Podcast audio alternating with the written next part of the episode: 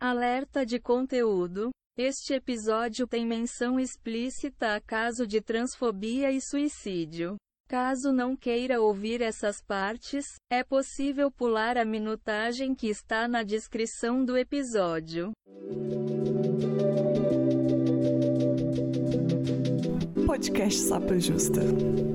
Nem sempre justa, mas sempre sapa. Olá, sejam bem-vindos ao Sapa Justa. Eu sou a Letícia, a host desse podcast, que não sou sempre justa, mas sou sempre sapa. Meus pronomes são ela e dela, e eu sou uma mulher cis, branca, lésbica de Belo Horizonte. E hoje comigo, Jussara. Eu vou pedir para ela se apresentar. Por favor, Jussara. Eu me chamo Jussara Prado, eu sou psicóloga clínica de LGBTQIAPN+, desde 2018. Meus pronomes são ela, dela, sou uma mulher cis, branca, bissexual Maravilhosa. o tema, vocês já devem ter visto aí na descrição do episódio, é rejeição. É um tema mais amplo do que eu imaginava, inclusive, porque quando eu joguei lá no grupo de Telegram, coloquei nos stories do Sapa Justa, cada pessoa interpretou rejeição de uma forma. Mas a gente aqui vai seguir uma linha e se vocês acharem depois, ah, vocês poderiam falar mais sobre isso, alguma coisa que ficou em outra expectativa, a gente também pode fazer, que eu acho que é um tema bem amplo, né, Jussara? Olha, sim. é muita coisa e vocês vão ver, né, conforme a gente for falando. Ainda mais quando a gente está falando para o público LGBT, né? Você acha que a gente começa falando, por exemplo, questão que talvez fica dentro da gente? Por que, é tão difícil a gente lidar com a rejeição? Bom, primeiro porque é uma sensação horrível, né? É horrível e é uma sensação extremamente desgostosa. Faz a gente se sabotar de diversas formas e pode até levar a gente eh, na piora do nosso autocuidado, das nossas relações e, consequentemente, da nossa saúde mental. Convenhamos, por mais que a nossa geração, né, Y em diante, tenha quebrado ciclos, a gente comparando com as gerações anteriores, em relação ao tabu da saúde mental, a gente ainda não tem essas questões trabalhadas desde a infância. Então, a gente não é treinado para lidar com sentimentos desgostosos. Claro, né? Esse sentimento de rejeição ele acaba podendo se associar a outros temas, né? Então, dependendo do contexto que a pessoa tá, da vivência dela, ela pode associar com sentimento de abandono, fracasso, privação emocional, isolamento social, busca de aprovação, pessimismo e sim, a lista é longa, né? Se a gente for, for analisar mesmo. E se a gente for ver esses que eu acabei de citar, a gente pode ver a possibilidade da pessoa perder oportunidades de relacionamentos e convívio social, o que acaba reforçando os pensamentos e crenças negativas que ela tem a respeito de si, inclusive reforçando esse, esse sentimento de rejeição. Para a gente entrar nesse tópico, a gente tem que ir para o básico da questão do desenvolvimento da pessoa e da construção da autoestima dela. Aí, se você me autorizar, eu vou para aí. Ai, tá autorizadíssimo. Vamos entrar por esse caminho. Bom, quando a gente pensa no nosso desenvolvimento, né, desde o berço, nós nascemos puros e ingênuos, né? Tem até uma frase, agora eu não vou lembrar quem falou essa frase, o homem nasce puro, é a sociedade que o corrompe, né? É mais ou menos nessa ideia aí que a gente vai entrar. Então, quando a gente nasce, a gente não tem noção das coisas, né? Então, é com a criação da nossa família que a gente vai adquirindo conhecimentos e saberes, não só sobre o mundo e as pessoas, mas sobre nós também. Então, como seres sociais, a gente precisa dessa relação social com o outro, que primeiro é a família, né, nuclear, para a gente poder se conhecer e se fazer como ser humano. Então, por exemplo, tá o neném lá, e claro, né, é um exemplo assim bem, bem mais é, prático de se visualizar. A mãe vai, olha esse narizinho que bonitinho, olha a mãozinha do neném, olha o pé do neném. Aí o neném vai tomando consciência, não só de que ele tem, não é só a cabeça, né, porque a criança lá acha que é só ela ali a cabeça, grudada na mãe, ela vai tomando a consciência de si, do seu corpo, seu espaço e conforme vai passando desenvolvendo, vai tomando consciência das suas características. Tipo, a criança, ela faz alguma coisa é, legal ou ela obedece de alguma forma, aí vem um elogio da inteligência dela, dos seus atos, das suas atitudes, sua postura. Então ela vai internalizando tudo isso. E claro, tô dando exemplos de positivo, porque a gente também internaliza negativo, né? E para quem é uma criança queer, né, uma criança LGBT, vai internalizando muita coisa ali. Então, primeiro a gente tem a família que vai trazer essa visão dela sobre nós, nossas características, e a gente vai se fazendo nessa relação. Depois vem escola, igreja, comunidade, mídia, política. Então, cada ambiente ao nosso redor emite diversas mensagens. Mensagens sobre os homens, as mulheres, as pessoas brancas, as pessoas pretas, indígenas, pardas, pessoas cis hétero e as pessoas LGBT. Né? E a gente não pode deixar de admitir que hoje o cenário ainda é favorável se comparado com 10 anos ou mais para trás. Sim. Mas ainda não é o ideal para nós, né, da comunidade, porque a gente ainda recebe muitas mensagens negativas a respeito da nossa vivência, da nossa essência e da nossa existência. Então, a sociedade, ela está repleta de mensagens confusas para quem é LGBT. Então tem estigmatização e diversas mensagens hostis, né, que existem na forma de iniciativas contra os nossos direitos, por exemplo, crimes brutais, né, violência e até estratégias políticas de direita que prometem a tal cura para a homossexualidade por meio da religião. A gente pode até ter situações menos hostis, mas elas não deixam de ser prejudiciais para essa construção da pessoa LGBT, da sua autoestima, da sua autoconsciência, de si mesmo. Então, a gente tem proibição é, do casamento LGBT, em alguns países, é, e aí isso por si só já traz outros prejuízos, questão de adoção, de herança, de plano de saúde do cônjuge, né? Então tudo isso já atrapalha ali a existência da pessoa na sociedade. Enfim, com tudo isso, né, vindo na nossa direção, conforme a gente vai se desenvolvendo e crescendo, não tem como a gente não internalizar essas mensagens, né? Se a gente for pegar aí os últimos quatro anos né, do governo anterior,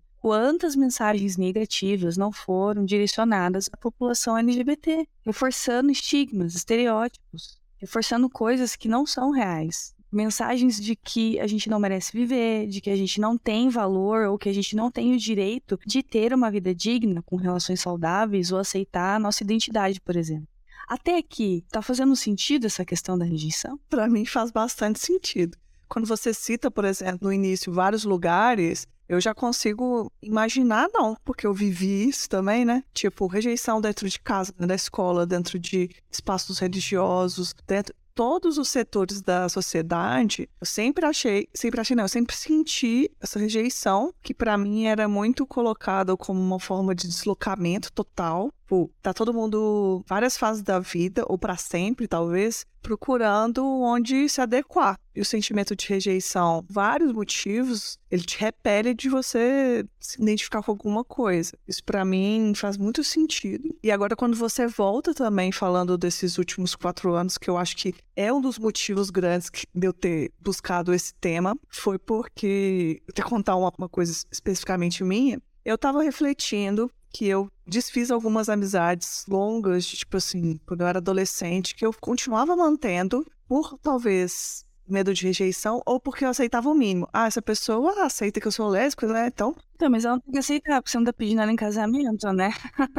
é, mas eu era essa carência de aceitar. Mas com esse governo também, a a parte horrível, mas ajudou a abrir os olhos de pessoas que estavam sendo ou passivas ou aceitando um governo que me deseja morta. Não é para eu aceitar na minha vida, é eu que não tenho que aceitar essas pessoas. Só que ao mesmo tempo, quando eu já tinha decidido, ah, não quero essa amizade mais, porque, né, tá apoiando esse governo, tá conivente com o marido que apoia esse governo, que teve essas pessoas também eu me senti, cara, rejeitada por alguém que eu nem quero que me aceite mais, sabe? E eu fiquei bolada com isso. Teve uma pessoa que eu atendi que ela soltou uma frase que, inclusive, eu tenho anotado nos milhões de post-its aí. É mais ou menos assim, por que eu vou buscar a aprovação de uma pessoa que nem eu aprovo? É, é isso, isso que eu senti. E essa questão do, do, de LGBT, da nossa vivência, né? Você deu um exemplo, eu quero dar um exemplo, que eu sempre uso esse exemplo para as pessoas entenderem e que muitas vezes a gente acaba se entendendo como LGBT mais tarde, né?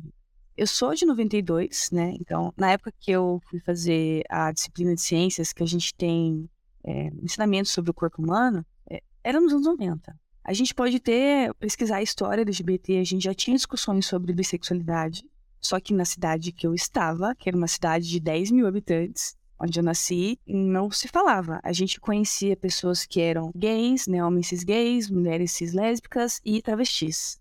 Não tinha a, a, conversa sobre trans, bissexualidade ou pansexualidade. Então, quando eu cheguei nessa época do colégio, a professora mostrava lá o corpo humano do, do homem cis e da mulher cis e falava sobre reprodução. E aí sempre tinha um ou outro é, molecada que queria incitar o desconforto na professora. Né? Ah, e o homem que gosta de homem, a mulher que gosta de mulher. E aí parava nisso. E aí eu, tá, mas Eu, com oito anos, eu já entendi que eu gostava dos dois. E, e aí? Eu tenho que escolher? Não pode ser tudo? Você gosta de homem e mulher? Deu sim, né? e aí vem uma dúvida. Bom, eu sei que eu gosto, ninguém falou nada disso, então me parece uma coisa que não deve ser dita. E aí a gente começa a ter um segredo. E aí o LGBT ele começa a criar uma identidade secreta, onde ele pode ser ele mesmo, onde ele pode viver essa essência dele e onde ele tem que viver essa identidade, tipo o Superman Clark Kent. Vou botar meu óculos aqui pra fingir que nada aconteceu. E aí você começa a escolher. Quando alguém entra nessa pauta, você fica esperto para saber se você pode falar com essa pessoa ou não. Se, ai, não, mas é que eu sou, né, eu sou né, então eu posso falar. Às vezes nem sabe ou não. Então, como que a pessoa não vai internalizar essas questões se a gente nos 90, tipo, foi ontem, né? Se a gente for pegar na história da humanidade, foi ontem. A gente ainda não tinha. E a gente tem esse discurso ridículo de ideologia de gênero, de, sei lá, mamadeira de piroca, de kit gay nas escolas. Gente, é extremamente necessário a gente ter educação sexual e de gênero para as crianças, os adolescentes entenderem o que é uma coisa e o que é outra. Porque às vezes eles vão estar passando por esse processo e ninguém vai explicar. A família não vai ter essa bagagem, né, esse recurso para explicar. E às vezes, quando foge um padrão de gênero que as pessoas esperam que você performa, e aí a pessoa é chamada, né? O menino vai ser chamado de viado, bicha, e a menina de sapatão, Maria Homem, e nem entende o que, que é. Tipo assim, nem sei o que, está acontecendo. Eu me senti assim, antes de eu entender a minha sexualidade, não entendia nada, eu queria jogar bola. Já estavam me xingando. Então, quando eu comecei a ter contato do que eu tinha entendimento que eu queria, do que eu gostava, do que me atraía, já via como um problema. Nossa, agora eu me lasquei. A galera tava certa. Eu era sapatão mesmo. Nossa, você falando assim, é, a gente abre muitos caminhos para discussão porque a gente tem os papéis é, de gênero, né, na questão da vestimenta, do performar, né, como você comentou. Você gostava de jogar bola, eu não tinha, até hoje eu não tenho nenhum tato para esportes, mas eu não gostava de usar uniforme justo. As meninas, pelo menos do colégio que eu estudei, elas gostavam de usar aquelas calças de malha, estilo bailarina, e eu gostava de roupas que não marcassem o meu corpo. Eu não queria, né, eu me sentia muito exposta, assim. E sempre me confundiram e sempre falaram que eu tinha cara de lésbica. E a gente perguntou, mas o que, que é uma cara de lésbica? Tô querendo saber até hoje. Exato. Já fui chamada, assim, de maneira ofensiva, usando o termo lésbica, com termos pejorativos juntos. E eu ficava assim, gente, mas eu não sou lésbica, mas eu também não tenho que estar explicando para eles o que, que eu sou.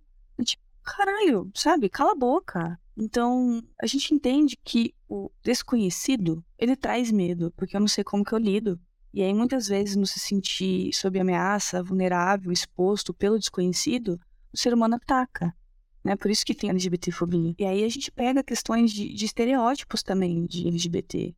Ah, é porque toda toda mina lésbica, ela vai ser desfeminilizada, todo homem gay ele vai ser mais feminilizado e tipo, não, não é isso estereótipos que a gente reproduz na comunidade com os nossos pares. É, acho que as pessoas procuram muito identificar como se isso fosse trazer algum tipo de conhecimento ou de prevenção. Não sei por que as pessoas querem identificar dessa forma, mas aí as pessoas héteros fazem isso, o povo da comunidade faz isso também, às vezes ou de forma já velada, né? Velada, ou vai seguindo isso. Só que a gente para muito, só que a gente fica no raso, né? Tô fazendo uma coisa, não tô parando para pensar sobre isso. Só que essas coisas vão acumulando e a gente, de repente, vai ficando tóxico também, né? Dentro com a gente mesmo.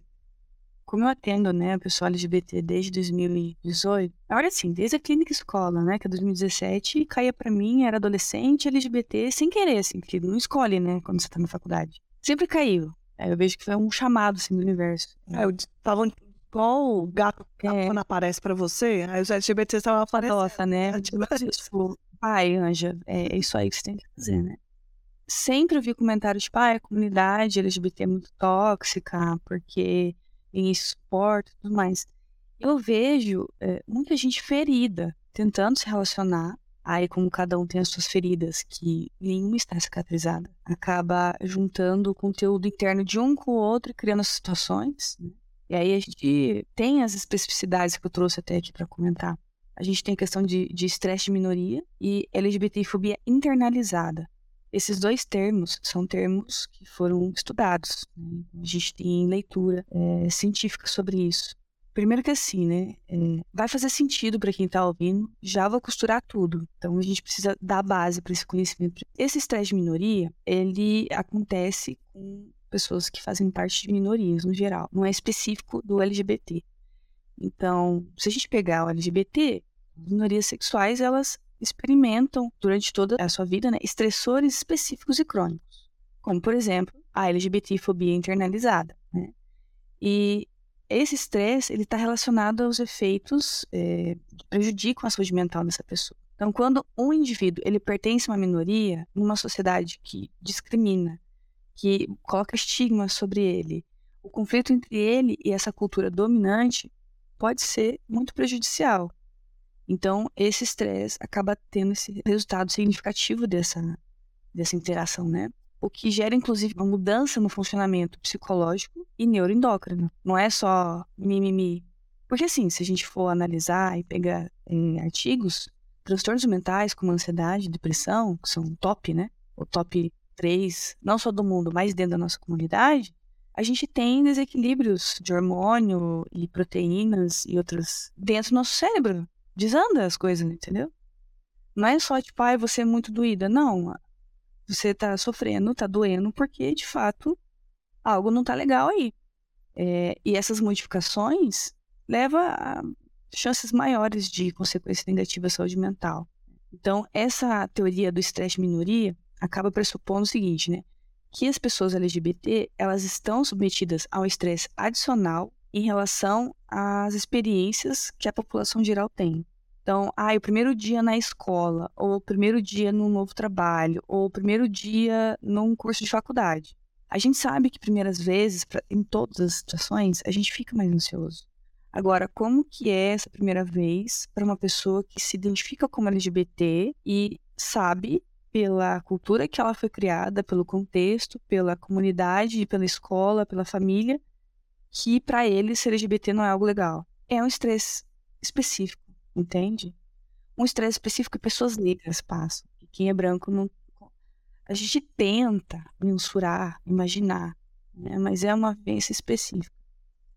Então, esse estresse, de certa forma, ele é estável ao longo do tempo, porque é uma coisa que está relacionada com a estrutura social e cultural. Então, a pessoa nunca vai deixar de viver isso por conta da sociedade que a gente tem hoje. Então, parte de processos, de instituições, é, estruturas da sociedade e não só de fulanos específicos ou eventos específicos.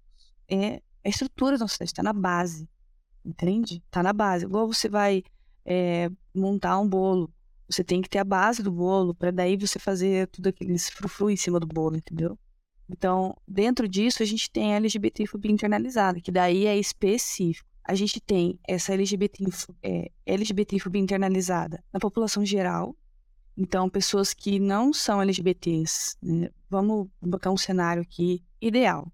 A pessoa é cis hétero, ela sabe, ela se conhece, ela tem um autoconhecimento muito grande, ela sabe que ela não é LGBT. Mas, pela LGBTfobia ser algo estrutural da sociedade, ela pode ser, mesmo fazendo parte de movimentos, como aliado, mesmo sem querer, mesmo sem pensar, porque está internalizado. E aí o LGBT ele também tem isso não só em relação a ele, mas em relação aos seus pares. Tá fazendo sentido até aqui? Eu acho que faz muito sentido. Eu vi um vídeo outro dia no TikTok que um cara branco falava assim, que ele tinha passado em frente a uma escola. Isso é no Reino Unido, eu acho. Ele tinha passado em frente a uma escola e aí ele pegou e viu uns pais buscando os filhos assim. E aí eram os pais de. Pai era negro, os filhos negros assim. Aí ele foi falou que a primeira coisa que ele pensou, ele falou assim: ah, não sabia que os pais negros estavam presentes. Ele pensou isso.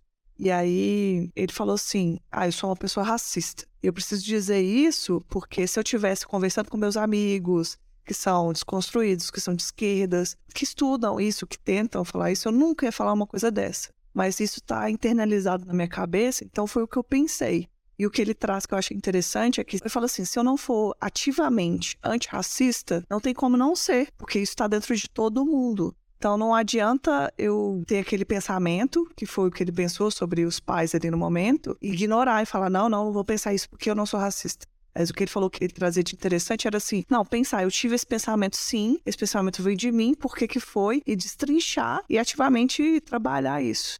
Você contando isso é, me lembrou um pouco desse vídeo que o cara fala, porque eu vejo isso com pessoas que são heterocis aliadas e vejo eu comigo mesmo também, repetindo algumas coisas e falando, cara, tô eu mesmo pensando menos de mim, pensando menos das pessoas que estão ao meu redor. E aí eu não acho que é intencional, e eu fico culpada. Aí eu crio uma outra noia, sabe?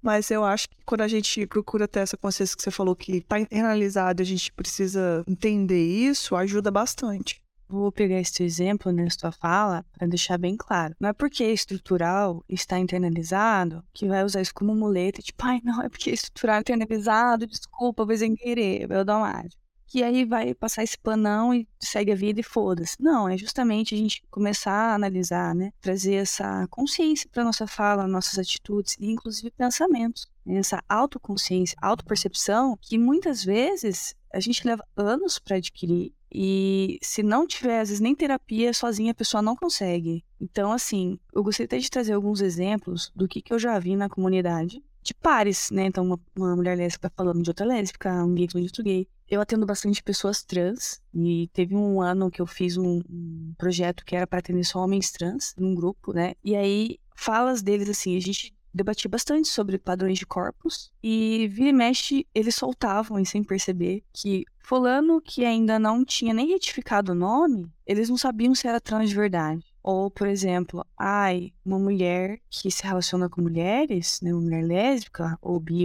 não pode ter unha comprida. Ah, mas por quê? Não, por causa do relacionamento sexual. Tá, mas você já tá especulando então como é que essa pessoa transa. É, sim. Que é o que os cis héteros fazem com a gente né? Ou tipo, ah, eu não gosto de homens gays, né? Eu não gosto de gay afeminado, bicha pão com ovo. Eu gosto de gay que tem cara de macho. Olha o preconceito em cima disso. É, quem tá ouvindo, que Consigo mesmo, né? certeza já falou isso ou já ouviu isso. É uma novidade essas falas que você tá dizendo. É, infelizmente. É, um spoiler, né? Bateu, doeu, pega que é teu. Sim. Isso é carapuça servir, depois eu não quero hate nas minhas redes sociais. Vai se tratar a garota. Então, essa LGBTfobia internalizada, ela se refere ao direcionamento a si, dos seus pares, né? Dessas atitudes negativas da sociedade. Então, isso mesmo antes da pessoa se perceber ou se identificar como LGBT. A gente já internaliza tudo isso e são atitudes discriminatórias que está presente na sociedade dominante. Entende? Que para quem é cis hétero é a norma, é o correto, né? Entre aspas, é o esperado, entre aspas. Então, por conta desse impacto dessas experiências né, e, e atitudes preconceituosas e exposição contínua, essa LGBTfobia internalizada, ela vai permanecer como um fator importantíssimo no psicológico de uma pessoa LGBT durante toda a vida. Se você quiser, eu posso citar alguns sinais dessa LGBTfobia internalizada. Por favor, vamos pegar um papelzinho e anotar. Foi dando check, né? É. Bom, acho que o primeiro é a negação da própria identidade de gênero ou orientação sexual. Quero fazer só um, um, spoiler. Eu vou falar mais sobre essa questão da negação da identidade, com as, os estágios do desenvolvimento da identidade LGBT. A gente tem a falta de reconhecimento das próprias atrações sexuais e românticas. A gente tem tentativa de mudar a própria identidade de gênero, orientação sexual, ou de se passar como cis heterossexual podemos se casar com outras pessoas de outro gênero para ter aceitação social. E esse específico, a gente tem até um termo é, em inglês que é o lavender marriage, que é tipo o casamento lavanda, que era um gay e uma lésbica que se casavam, as antigas, para eles não virarem alvo, né? Daí cada um tinha o seu par, só que a sociedade já eram dois casais de amigos saindo de rolê, entendeu? Nessa época é uma questão de sobrevivência. Exato. Nossa, bem lembrado. Muitas vezes permanecer no armário é a única estratégia de sobrevivência que a pessoa tem no meio que ela tá.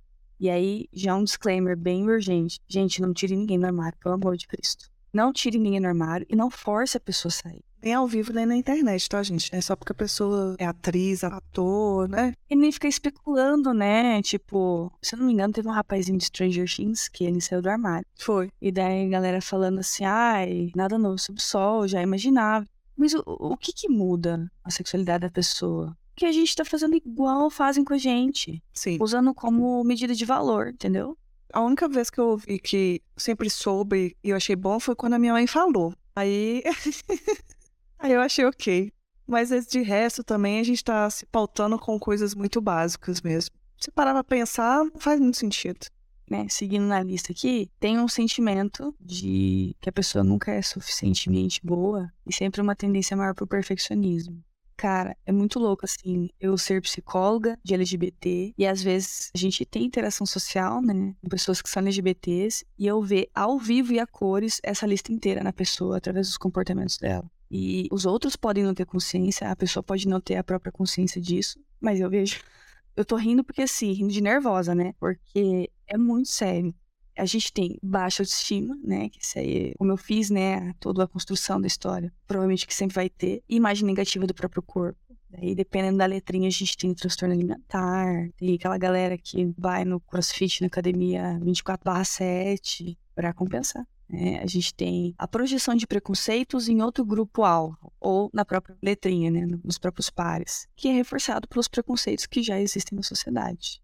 Então, um exemplo aqui, muitas vezes, é de homens cis gays que falam mal de vagina, por exemplo. Ai, Deus me livre, vagina, que nojo, não sei o que, não sei o que lá. Ele está contribuindo para reforçar misoginia e o machismo, como se o, o, o pênis, o falo, fosse a coisa mais importante que é algo que a nossa sociedade falocêntrica dita, né? Que quem o pênis tem mais poder, tem mais conhecimento, tem mais capacidade, vai ganhar mais no mercado de trabalho. Se você está ouvindo a gente, é um homem cis gay, já falou isso, sugiro que você tente parar de falar e vai trabalhar isso aí na terapia, porque não é nada legal, como se uma vagina fosse uma coisa repugnante. E tudo bem, você não se atrai por pessoas que têm vagina, mas isso não te dá o direito de falar esse tipo de coisa. Ah, e falar isso também é violento, né, com homens trans. E ninguém tá nem perguntando suas preferências, suas vontades fala isso como uma forma de ser engraçado, né? E o humor para fazer com pessoas que já são tão recriminadas na sociedade, ele já sabe que não funciona, né? Porque não gosta de piada com homofobia. Pra que vai fazer piada com pessoas com vagina ou com a vagina em si? Bem, acho o De novo, outro parênteses aqui, né? Vários parênteses. Gente, vai vindo as informações na cabeça. É, eu não sei se você lembra de um rapaz que era é um homem trans, ele se matou, acho que foi ano passado. Ele namorava com um rapaz que tinha aquele canal Põe na Roda. Eu sei que quando eu fiquei sabendo a notícia, junto veio, meus pacientes né, me mandavam vários prints assim dos comentários de homens cis gays falando o que aconteceu no Instagram do, do marido dele, vazou alguma coisa assim. Era justamente porque ele não tinha o que o, o gay gosta. É, isso foi muito violento, nossa. Nossa, muito, muito. E já foi dito isso antes dele cometer o suicídio. Foram atrocidades, transfobias bizarras. E eu pergunto assim: a gente não faz parte da mesma comunidade? Por que, que a gente faz esse tipo de violência com os nossos pares, sendo que é o tipo de violência que a gente todo dia tá batendo no peito, levantando o braço, falando que a gente tá lutando contra? A gente tá reproduzindo isso. É muito sério isso, né? E outras questões, né, de LGBTfobia internalizada. É se manter em relacionamentos abusivos, não só se manter, né, mas uh, pessoa fala que é dedo podre. Mas na verdade, a gente se relaciona com aquilo que nos parece familiar. Então, quando a gente vem de um lar abusivo ou as, os moldes, os modelos de relações que a gente conhece são abusivos, a gente vai se colocar em relacionamentos assim. Não estou culpabilizando a vítima, mas às vezes é tão internalizado que a pessoa sabe que aquele relacionamento não tá legal, ela quer sair, mas ai, mas eu amo tanto essa pessoa, vou tentar de novo. Então é uma questão internalizada que reforça esse ficar, reforça o não denunciar, reforça o não pedir ajuda, muitas vezes que aí a gente tem outro estereótipo, né, de que relações LGBT elas não duram, elas não são saudáveis as pessoas acharem que pessoas é, LGBTs não têm relacionamento abusivo, né? Tipo, mulheres com mulheres não são abusivas. Já vi amigos meus também, homem com homem, sendo abusivo e achando que não, porque a gente tá vendo muito na sociedade a violência do homem cis contra a mulher cis ali, e acho que é isso, né? Eu já vivi muitos relacionamentos abusivos e foi graças à terapia que eu consegui ver que eu estava repetindo sim padrões e tinha muito essa questão de baixa autoestima, de eu achar que eu tinha dedo podre, eu repetia isso. Mas eu, com terapia e depois tendo autoconhecimento, eu percebi que até aquela frase daquele filme, esqueci o nome do filme, mas a frase é tipo, a gente aceita o amor que a gente acha que merece, alguma coisa assim. É mais ou menos isso. Então, aí a gente volta naquela história que eu contei, do que a gente vai internalizando. Se a gente aprendeu que na sociedade fala que LGBT não tem valor, que a gente não merece uma vida digna, não merece um relacionamento saudável, a gente aceita o que vem e nem sempre tudo que vem é bom. E a gente vai ter medo de se posicionar e colocar limites com medo da rejeição, de ficar sozinho, né, se sentir abandonado. Que a gente coloca como se a rejeição fosse a pior coisa, né? Sendo que a gente tá vivendo outras coisas horríveis. Sim. Eu, eu trouxe alguns exemplos, né? Não é que a, a gente não entenda só falando sem exemplos, mas meio que para internalizar melhor a questão, né? É, e nessa questão dos relacionamentos abusivos e dessa é, projeção de conteúdos até nos, nos pares, LGBT também pode se tornar psicologicamente ou fisicamente abusivo de reproduzir aquilo que ele está aprendendo nessas relações de hoje rebaixar ou desvalorizar a si mesmo diante de outra pessoa, também um sinal de LGBTfobia internalizada, vergonha, raiva, estar sempre na defensiva ou estar sempre ressentido com alguma coisa, se colocar como vulnerável ou permissivo demais com busca de aceitação, carinho e afeto. E aí as pessoas usam e abusam da pessoa. Isso aqui já é um link para uma das perguntas que mandaram, né? Chegando lá, eu acho que a gente pode falar mais sobre, né? Então, na LGBTfobia internalizada, o LGBT não direciona só para si tudo isso, mas para os seus pares também. Aí, nos exemplos que eu comentei, de um trans achar que o outro trans não é suficiente porque não tomou hormônio, não retificou o documento, não fez cirurgia. Ou o próprio trans achar que ele ainda não é trans, que a existência dele já não é válida, a identidade dele não é válida porque ele ainda não fez nada disso. A lésbica achar que ou ela é feminina ou ela é bofinho, que não existe ambos e outras possibilidades né? Que os dois não dá, sei lá. Ou de, ai, ou você é ativo ou você é passivo. Sabe, fico pensando assim, o quanto isso, não só dentro da comunidade, como também com as pessoas cis limita a relação sexual. Você perde de viver novas experiências e ter novas sensações por conta dessa porra, dessa definição de ativo e passivo. Gente, olha pro casal heterossexual, eles não parecem que estão felizes assim, não. Por que, que a gente tá imitando as coisas que deram errado com eles?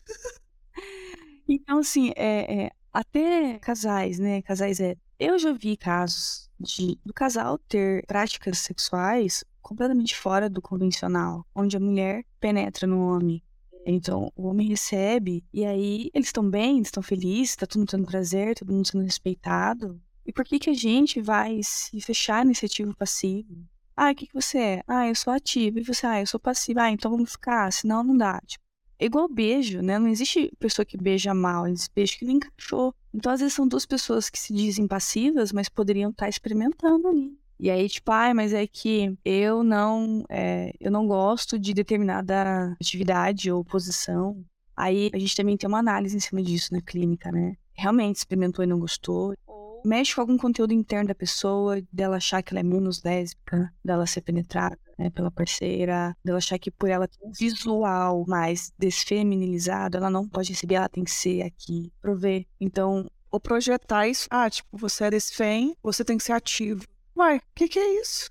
A gente tem isso também, né? Todas as letras, gente gay. Claro, muitas pessoas trans acabam evitando a sua região íntima por conta da disforia. E aí são questões específicas, não é todo trans que tem disforia. Então a gente tem diversos exemplos aí né, para visualizar essa questão da LGBTfobia. É, outro exemplo, né, que eu gostaria de trazer Muitos têm medo de se relacionar com pessoas bi e pan, por esse preconceito internalizado, que bi e pan não é confiável, de que vão trair eventualmente, né, como se fossem, sei lá, máquinas insaciáveis que tem que ter os dois ao mesmo tempo. E há situações assim que eu já atendi, já vi, medo assim de serem trocados por não serem o suficiente para essa pessoa bi e pan. Então, por exemplo, a lésbica ela tem medo da namorada dela que é bi ou pan trocá-la por um homem, como se namorar homem fosse melhor do que namorar mulher ou como se ela só tá namorando ela porque não encontrou um homem ainda. Daí a mina tá com ela. Então, a qualquer momento que o homem se aproxima da namorada que é biopan, eu tenho que ficar defensiva para não perder ela. Ela não pode ser com os amigos, não pode ter amigos, né? Eu fiz até um podcast que vai ser solo, que foi inspirado assistindo um reality show ruim, que eu falo um pouco sobre isso, porque passado eu já tive, hoje em dia eu consigo ver, eu achava que eu não era, que eu não tinha pensamentos bifóbicos, mas eu já tive, e hoje eu consigo entender que era muito baseado, por assim, a sociedade inteira está dizendo que não existe possibilidade de não gostar de um homem, um ser tão incrível, tão higiênico. Abençoado por Deus, né? Meu Deus. Então, estão falando isso com você o tempo todo. Você não gosta, tipo, a eu não gosto. Então, quando vê uma pessoa que é bissexual, ela, tipo, ah, não, isso aqui deve ter alguma coisa diferente. Porque você está projetando o que, que você sente em outras pessoas. Porque a sexualidade de cada um é de cada um. Então, eu sempre falo, quando as lésbicas têm esses pensamentos bifóbicos, tipo, faz um, pensamento, da onde está vindo isso? Porque provavelmente a voz que está gritando é da sociedade falando que o homem é muito bom, ou que tipo, você está transferindo isso talvez para você, porque a sua sexualidade é sua. Não tem ter a ver com a outra. Tem que ser o que é bom para você, o que é bom para outra pessoa. E sim, Agora, teria cara de pau pra falar que lésbica não trai? Não existe isso.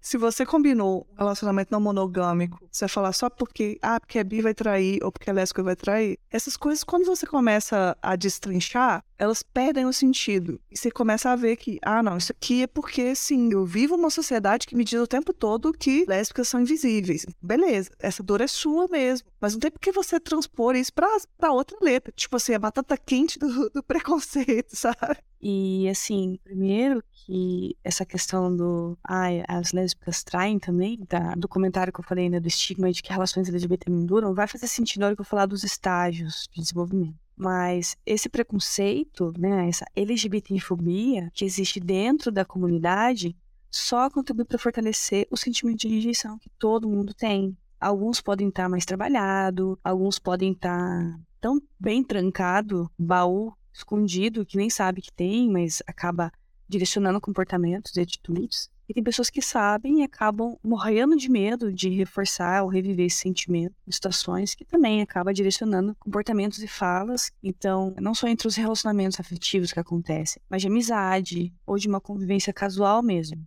Então a gente acaba jogando isso pro colega também, pro nosso par, né? Como comentei, as pessoas trans entre elas terem os preconceitos ali, de achar que, ah, você é mulher trans, você não vai botar silicone? Você não vai usar roupas femininas? Tipo, de novo, são estereótipos, são papéis de gênero. Tudo isso é uma construção social. E a gente precisa deixar bem claro: a única pessoa que pode falar que você é, é você. E aí já quero até fazer uma fala, já como bronca também para quem tá ouvindo. Então, o que que acontece, né? A gente tem até uma terminologia para usar mais em estudos, que são homens cis que fazem sexo com homens cis e mulheres cis que fazem sexo com mulheres cis. É, dependendo da pesquisa que você vai fazer, saúde mental, saúde física, acabam usando essa terminologia, mas tem pessoas, um homem cis, hétero, ele se identifica como hétero, mas ele tem relações sexuais com outros homens cis, que também se identificam como hétero.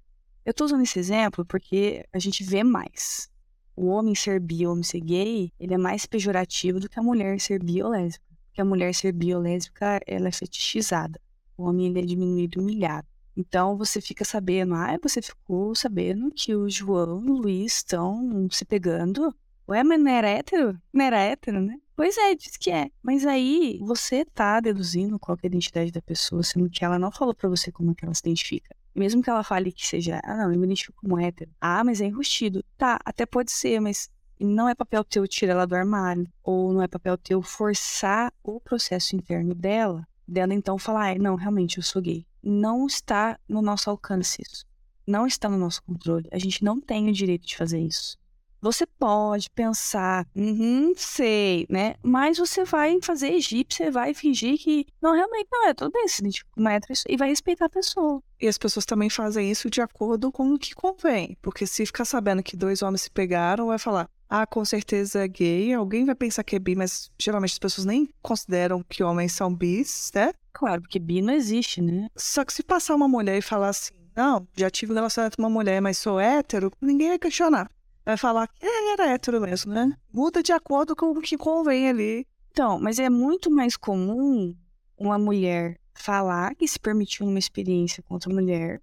Tipo, ah, eu, eu tinha essa dúvida, eu fui lá, mas não, realmente eu sou hétero. Fiz e, hum, enfim, né?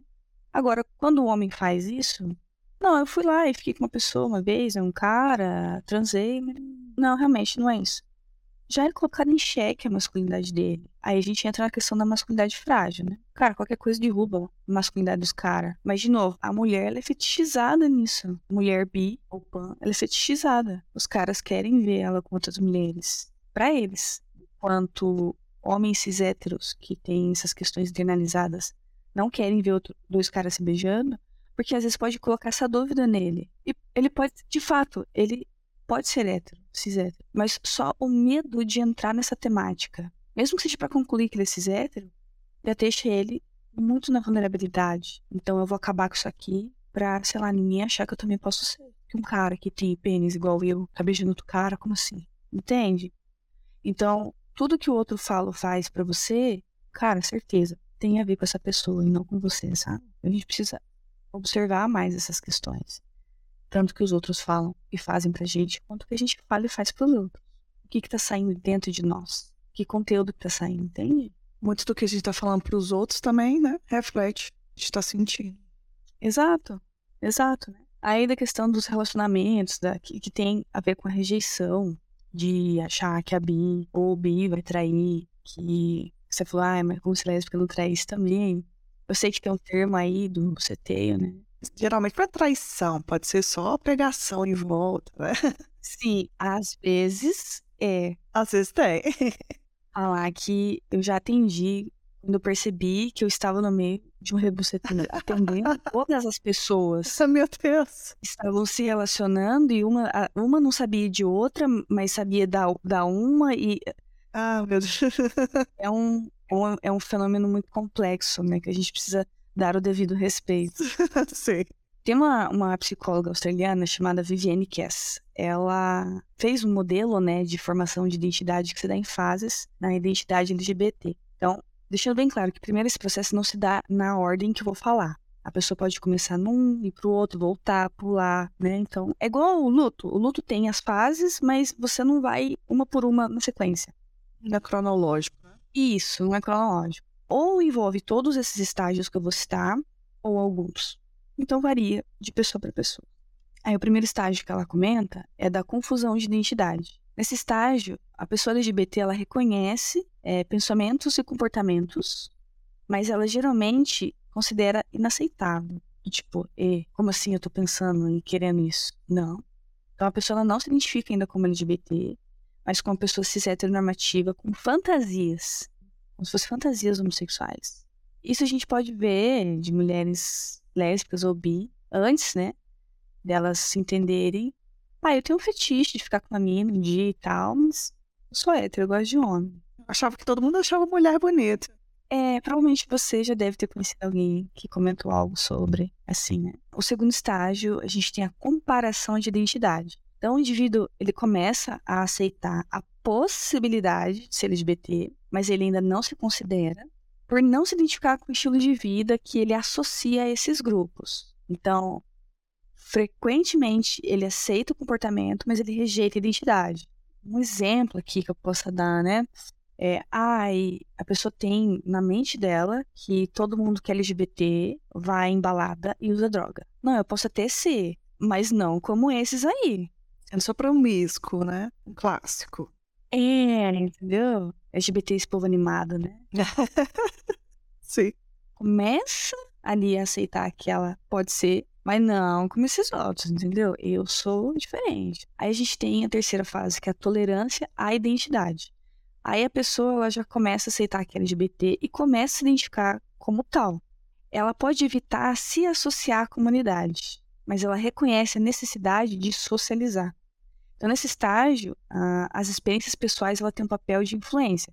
Se as experiências pessoais dessa pessoa LGBT forem positivas, podem levar ela a estágios posteriores. Se negativas, tendem a levar ela à regressão dos estágios anteriores. Então, por exemplo, já me aceito como bi, não, eu sou bi, eu falo que eu sou bi, ou não é para todo mundo, mas um dia me sinto confortável, eu falo que eu sou bi. E reconheço que eu preciso conhecer outras pessoas da comunidade, ou uma mina que fique com minas também para experimentar, para ver como é que vai ser minha experiência.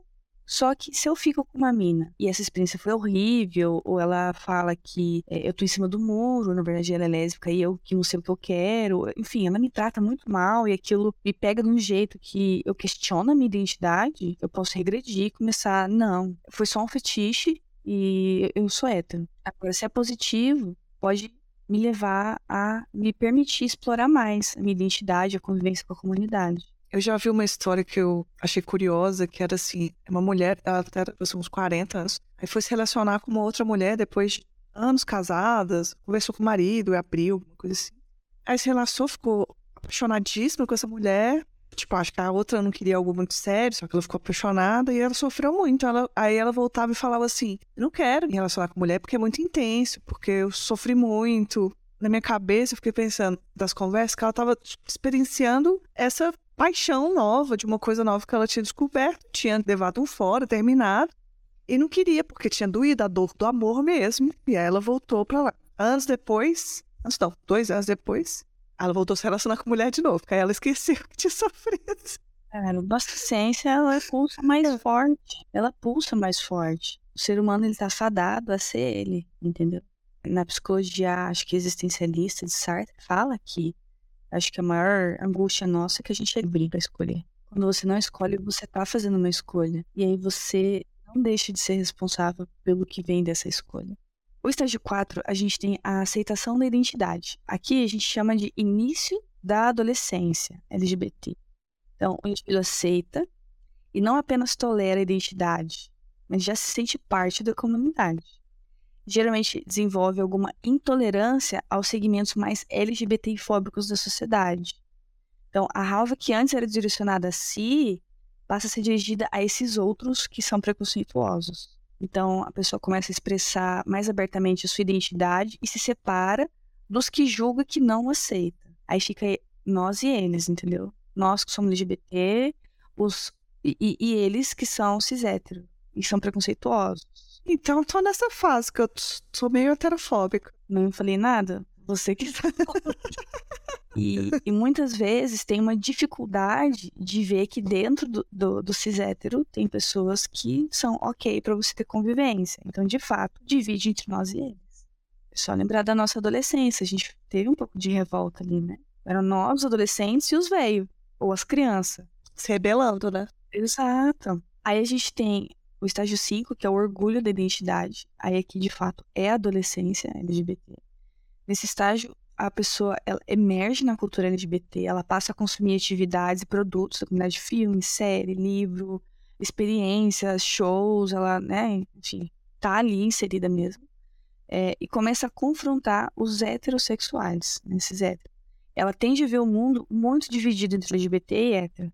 Já, o que começa no início da, da adolescência é que se intensifica. Então, ela diferencia entre nós e eles, sem diferenciar os homofóbicos dos demais. Então, tem cis eu consigo conviver, por exemplo, a tua mãe é cis digamos que mesmo a mãe te tratando com respeito, entendendo sua identidade, te apoiando, te incentivando, ainda teria uma dificuldade em ver que ela talvez não estivesse no eles. E a combinação de raiva e orgulho pode levar a uma atitude que conduza a movimentos sociais e a militância, o que não é ruim. Geralmente na adolescência que a gente começa a se introduzir em assuntos políticos também, né? Tá fazendo muito sentido, mas agora, acho que agora eu tô vendo que eu não tô nessa fase, não. Aceito. Os héteros são legais. Tem amigos que são, né? Tem amigos que são. E a gente tem a, a, o estágio 6, que é a síntese da identidade. Nesse último estágio, não tem mais a necessidade de dividir o mundo entre LGBT e cis hétero o LGBT ele percebe que nem todos cis héteros são homofóbicos e reconhece que a sua identidade sexual ou a identidade sexual em si não é um fator primário nas relações interpessoais. Então, ah, você é LGBT? Não, então eu não quero falar com você. Aqui nesse estágio, independe. Depende da, da identidade de gênero, sexual. Eu vou me relacionar, porque isso é uma coisa de cada pessoa. Se a pessoa quiser me falar, ela vai falar se eu me sentir confortável falar, eu vou falar. Tipo, isso não vai ser algo que vai atrapalhar esse tipo de relacionamento, seja ele qual for. Família, trabalho, amigos. É, agora você só pergunta em quem votou, né? Tudo bem você ter votado e se arrependido. Tem que cuidar se ainda não tá incentivando e apoiando. Tudo bem, é o ser humano, ele, ele evolui, né? Ele comete erros, ele aprende com os erros. Ainda bem, a gente acredita que evolui, senão a gente não lutava para tal. Exato. Aí, quero pegar esse exemplo né, que você trouxe. Nesses estágios exploratórios, é natural que a pessoa LGBT ela se comporte como adolescente, independente da sua idade cronológica. E por que, que isso acontece? Porque quando a gente era adolescente na idade cronológica, a gente não teve acesso às informações que a gente precisava para fazer todo esse movimento de identidade LGBT algo que com quem é cis hétero acontece naturalmente por conta da estrutura da nossa sociedade. Então, quando as pessoas falam que relacionamentos LGBT não duram, que, sei lá, ai, o que eu mais ouço é isso, né? É, tem outros específicos, mas eu sempre ouço isso. É, tem, tem a máxima que é tipo, de homens gays não dura e que lésbica tudo quer casar, em dez, uma semana depois já tá namorando. Aí tem. Esses são estereótipos, né? Que uma. Mulheres casam rápido demais. Os gays querem só promiscuidade. Mas não é só estereótipo, tem a construção social, né? Além de ter essa questão das fases, né, da, da do estágio, a gente tem questão do estereótipo. Então, a, da construção social, perdão, né? Nos papéis de gênero. No relacionamento cis hétero, a gente ouve muito que, ai ah, não, porque homem é assim mesmo, de querer transar todo dia, a mulher já não é bem assim. Cara, a gente leva isso para as relações LGBT, entendeu? Então, é muito mais compreensível que duas mulheres lésbicas vão morar juntas logo de cara e que tenham uma comunicação, cara, eu admiro a comunicação que tem no relacionamento lésbico, quando eu atendo um ou outro, às vezes o casal. Eu acho maravilhoso. Sente e conversa DR mesmo, sem medo, em comparativo com casais gays. Entendeu? Porque elas não estão, é, elas não sentem esse medo da masculinidade frágil, porque elas sabem que elas são mulheres, elas se identificam como mulheres.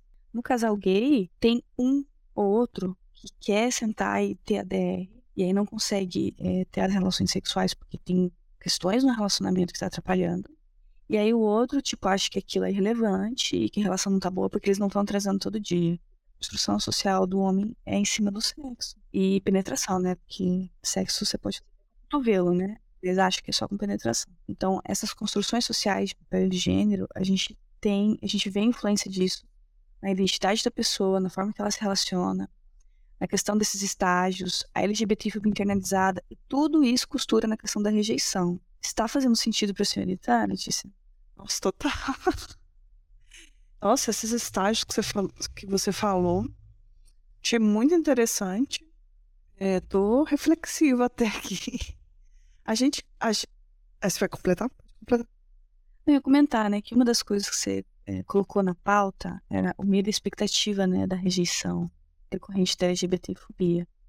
Então, por aprender que eu não presto, eu não tenho valor, não sou bom, não mereço viver, muitas vezes em qualquer interação social eu já vou esperar que eu vou ser rejeitado. E às vezes mesmo que seja dentro da minha comunidade com os meus pares. E às vezes a gente não tá preparada para uma rejeição, né? Aham. De receber isso de uma forma diferente. Eu comentei por alto que eu tive alguns relacionamentos que foram nocivos. As pessoas comigo, eu com as pessoas também de outras formas. Identifiquei em várias coisas que você falou aqui. Mas quando eu tava num relacionamento saudável, que é o que eu tô até hoje, eu ficava assim, uai, tá alguma coisa estranha aqui. Alguma hora vai dar errado. Não, realmente as pessoas gostam de mim. Então, e até em, outros, até em outros campos também eu acho que eu levo. Ah, não, esse, esse, esse trabalho aqui deu certo. Eu tô sempre esperando, às vezes, o que eu conheço, que é a rejeição. E quando eu não sou rejeitada, eu acho um estranhamento ali. Eu vou pegar esse exemplo que você trouxe para desenrolar em cima. Uai, como assim? Deu um ano, dois anos também, não aconteceu nada, e. Aí rola autossabotagem. Começa a fuçar nas redes sociais da namorada, a mexer no celular sem autorização dela, procurando coisa. Aí, qualquer coisa é coisa. E às vezes não acha nada, mas aí a namorada descobre que você tá fuçando nas coisas dela sem autorização. Aí já é uma quebra de confiança muito grande, invasão de privacidade. E aí naquilo que tava ok, começa a desandar por conta dessa autossabotagem. Eu sabia que dar errado. É, sim. Tem até um termo na psicologia cognitiva que é a profissão autorrealizadora. A pessoa tem tanto medo de algo acontecer que ela se sabota para fazer aquilo acontecer de fato, para ela confirmar, aí eu sabia que ia acontecer, entendeu? Isso tem muito nos relacionamentos. Então, a gente tem esse estresse de minoria, e aí você né, perguntou para mim na questão se tem diferentes vivências de rejeição por raça, gênero, classe social, orientação. E sim, a gente sabe que uma mulher lésbica preta, de classe social mais pobre, ela pode ter isso muito mais fortalecido dentro dela, esse sentimento de rejeição. Porque se a gente for colocar uma escala hierárquica, a gente tem o homem cis branco, a gente tem a mulher cis branca, aí a gente vai ter os LGBTs brancos, aí a gente vai ter o homem cis hétero preto, a mulher e aí os LGBTs. E essas coisas vão entrelaçando também, né? Então, entre, entre o homem e a mulher branca, entre o homem e a mulher branco, ela é, ela é menor, ela é inferior. Mas em relação, ela, em relação ao homem preto, ela é superior. Ela é branca. Então a gente tem isso na estrutura da nossa sociedade. Então a gente tem essa estresse de minoria. Então cada minoria vai ter a sua vivência única na sociedade e isso vai trazer prejuízo à saúde mental. Então, pessoas LGBT, elas apresentam uma maior prevalência de transtornos ansiosos e depressivos em comparação à população cis -hétero. E o aumento da, da, da frequência desses transtornos se deve é, pelo menos, né, em parte, as situações de violência a quais estamos submetidos desde a infância até a vida adulta. E violência, gente, lembrando que não é só física. A gente tem violência patrimonial, a gente tem violência psicológica, a gente tem violência sexual. Mas, por exemplo, patrimonial, eu já vi muito isso com pessoas trans, né? independente de ser homem, mulher ou não binário. De, da pessoa comprar um packer, um binder, ou um sutiã com bojo, ou uma roupa, e os pais jogarem fora, destruírem. Isso é uma violência patrimonial. Outra coisa, né, que acaba fomentando essa, esses transtornos ansiosos depressivos é o peso do preconceito, do estigma e autoestigma LGBT vive e uma maior fragilidade nas relações interpessoais e de suporte social, familiar, levando ao isolamento social. Quando a gente não tem rede de apoio, a gente sente que não tem condições de fazer nada, porque com quem que eu vou contar?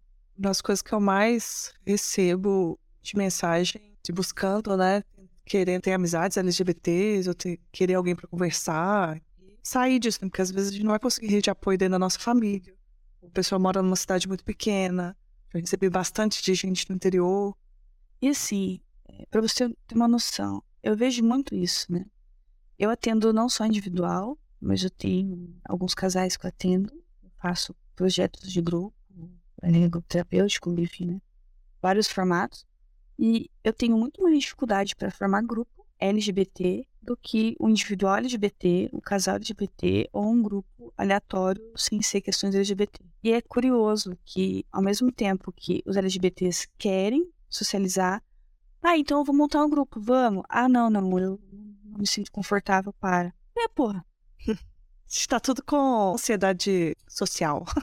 Mas você vai falar com, com seus pares. E aí, tipo, então, ao mesmo tempo que a pessoa quer socializar, ela não se permite experimentar. Ela se sabota nisso. Então, a população LGBT ela é três vezes mais propensa a considerar, tentar e morrer por suicídio. E seis vezes mais propensa a se envolver em autolesão não suicida, em relação aos pares cis héteros. Então, estima-se que 20% da população LGBT adulta já tentou suicídio ao longo da vida. E é aqui quem fala para vocês é uma pessoa que já tentou. Então, a gente tem muito isso por não ser respeitado, pelas violências que vive, por falta de entendimento da própria identidade. É uma angústia. Viver dentro do armário pode sim ser uma estratégia de sobrevivência, mas não é um passeio de unicórnio lá dentro.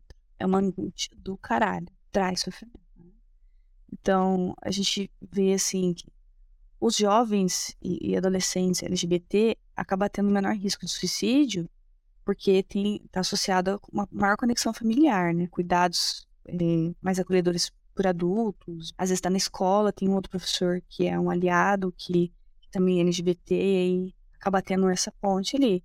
Mas e aqueles que já são adultos foram expulsos de casa. Eu, já, eu já atendia tendo pessoas LGBT completamente solitárias, elas não têm contato nenhum. Nenhum. Trabalha home office, mora sozinho, não fala com ninguém. Ah, eu preciso de um contato de emergência que mora na sociedade. Ah, não tem ninguém. Isso é muito sério, muito sério. Aí, todas essas questões acaba incentivando o uso problemático de substâncias, o que potencializa o risco da comunidade LGBT a transtornos mentais.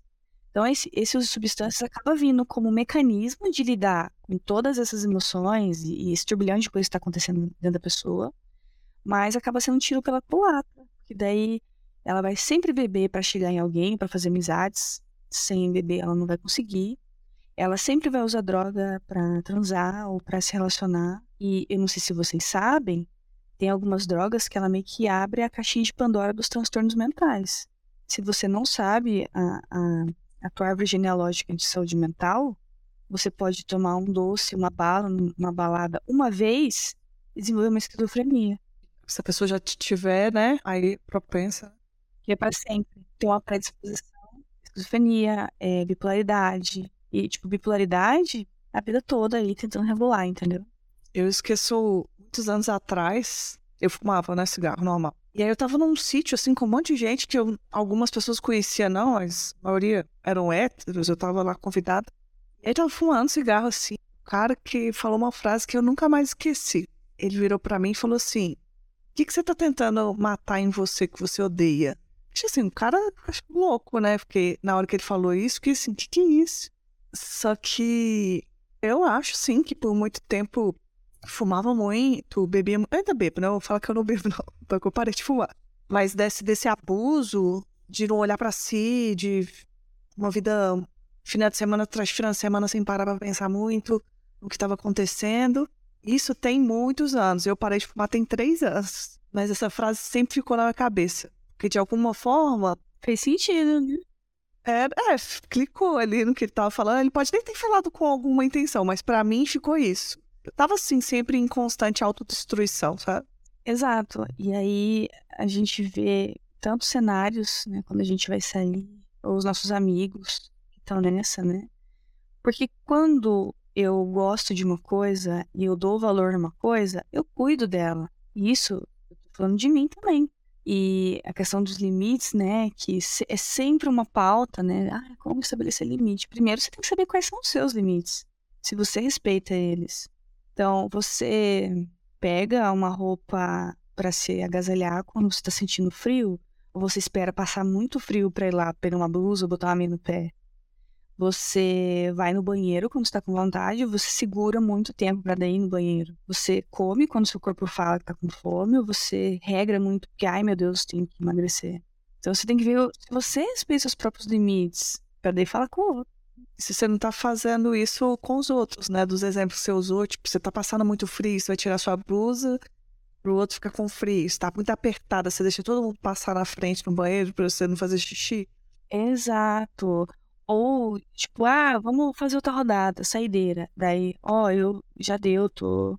Eu não tô, se eu tomar mais, eu vou passar mal. Ah, louco, que é isso? Vai dar pra trás. Não, não, não. Aí, não, então vamos. Aí passa mal. Você sabia, né? Sabia. E aí, por que, que o teu limite não é válido? Por que, que o, desejo do outro tá acima do teu limite? Entende? Aí já, já pego por aí. Então, aquilo que eu dou valor, eu cuido mais. E, obviamente, aquilo que eu cuido mais tende a durar mais. Aí, você não, é, não colocar seus limites para que as pessoas não te rejeitem, é você se rejeitar, né? É você falar, não, o que eu quero não, o que, o que é importante para mim não, é vários nãos para você, para você fazer um sim para alguém que ou para os outros. E esse ponto que você trouxe, ele é extremamente importante, porque uma coisa que eu sempre falo é, a gente é um ser social, a gente se faz através das relações, a gente precisa sim socializar, mas essa necessidade extrema do outro, primeiro a gente se resolve com a gente. Então, tudo aquilo que você está esperando do outro, você tem que se dar primeiro. Então, se você está se dando só rejeição, é claro que o sentimento de rejeição vai acontecer. Nem você está se escolhendo. Tem como, né? Né? Nem você está se escolhendo. Às vezes até no dormir, né? É, muitos acabam empurrando a hora de dormir para ficar no TikTok, nas redes sociais. Por quê? Não tem motivo. Só quer ficar ali. Tipo, anjo, se você dormir bem, você vai conseguir regular as emoções, vai ajudar na memória, no aprendizado, na saúde física, a longo prazo. Por que você não tá se escolhendo na hora de dormir? Entende? E aí a gente tem ah, questões específicas de cada letrinha. Eu trouxe alguns exemplos. Na questão das lésbicas, a gente tem um maior risco do que as mulheres é, heterossexuais de desenvolver transtornos alimentares. Entre cis lésbicas, a gente tinha um, um número maior de mulheres acima do peso. E algumas evidências sugerem que isso pode se dar por uma menor pressão estética pela magreza dentro desse grupo. Em comparativo com os homens gays, eles têm mais essa pressão de estar na academia, com o corpo perfeito dos deuses, entendeu? Que é a pressão entre os homens gays. Tá fazendo sentido aqui é, o link? A gente, ah, você falou, né? Agora você vai se encaixar. A gente tem a taxa de fumante entre cis lésbicas é 2,3 vezes maior do que em cis heterossexuais. E o consumo de álcool e outras substâncias também é mais prejudicial. É, isso aí eu já sabia sem saber os dados. eu sou ex-fumante, faz 10 anos que eu parei de fumar, mas eu também fui fumante de tabaco na, na minha juventude. É, a gente tem, em relação aos gays, né, uma prevalência do transtorno de ansiedade social em homens cis gays, ela é maior, cerca de duas a três vezes mais do que os homens cis heterossexuais. Principalmente devido a uma maior ansiedade em situações como interações sociais diretas, um maior medo de rejeição e preocupação com avaliações negativas. Lembra que eu falei que ah, o homem ser gay ele é repugnado, excluído e a mulher é fetichizada, ela pode até ser fetichizada, mas ela não é, é rejeitada como homem gay nesse contexto, entende? É, a gente tem evidências de que o transtorno de ansiedade social está associado a uma maior prevalência também de relações sexuais sem preservativo e de consumo de substâncias psicoativas nas relações sexuais, com o objetivo de lidar com o medo da rejeição pelo parceiro, isso em homens gays. E essa é uma bronca semanal que eu tenho que dar. Cara, usa camisinha, se proteja, passa exame com frequência. Alguns fazem uso do PrEP, né? Por conta dessa questão da ansiedade, do medo da rejeição. E eu já escutei. Eu fiz 100 porque ele falou que com ele não ia fazer porque incomoda. Então, tipo, as minas que se relacionam com homem, que escuta essas coisas, os gays também. É uma reprodução muito grande da sociedade. É, e, e, eles acabam tendo uma preocupação muito mais elevada com comida e aparência física. Cerca de 30% deles têm insatisfação com a imagem corporal. E aí tem um, um parênteses em relação ao tamanho do pênis. Cara, é um sofrimento gigantesco quando o parceiro tem um, membro maior que o dele, ele acha que vai ser traído trocado porque o pênis dele não é tão grande quanto o do parceiro ou como ele gostaria que fosse. Aí tem internalização de ideal de magreza, motivação para estar tá perdendo peso, dietas restritivas relacionadas a essa homofobia internalizada, a necessidade de compensar, acaba aumentando o risco de desenvolver anorexia e outros por conta desse padrão. Dentro né, dos bi e pan, é, a gente vê que LGB né, e, e PAN, são os que apresentam, dentro do LGBP, bi e PAN são os que apresentam uma maior prevalência de um episódio depressivo ao longo da vida. Então, mulheres cis bissexuais superam em 35% os homens cis bissexuais em 30% de ter esse episódio depressivo. Isso se deve, em parte, é, pelo duplo estigma que essa população está sujeita, tanto por seus pares homossexuais como heterossexuais. Então, esse preconceito anti-bi-pan é, tem duas dimensões assim, que acabam se sobrepondo. Então, primeiro, o não reconhecimento da plurissexualidade como orientação sexual legítima, ao considerar algo instável ou temporário ou não confiável, né? E segundo, pela hostilidade direta às pessoas bi e pan. Então, dentro da própria comunidade, são tidos como promíscuos, confusos, não confiáveis, não autênticos. E é uma ideia, aí de novo, né? Vou pincelar de novo o que eu falei tem essa ideia equivocada de que as mulheres bissexuais são mais aceitas socialmente. Mas essa suposta permissão acontece por conta do fetiche machista. E aí os homens cis bissexuais tendem a ser percebidos negativamente, muitas vezes invisibilizados, considerados só como gays. O tipo de aceitação que vem com violência também não é uma aceitação, né, gente? Aham. Uhum. É, outro parênteses, né? Tipo, a pessoa tá te contando o relacionamento dela, e daí você vê que é um relacionamento problemático. Olha, vamos rever esse relacionamento. Mas é que essa pessoa, ela me respeita, ela é maravilhosa, tipo, respeita ao mínimo. Né? Então, vamos parar de aceitar a migalha. Porque tem fome, migalha vira banquete. E a gente tem que cuidar, né?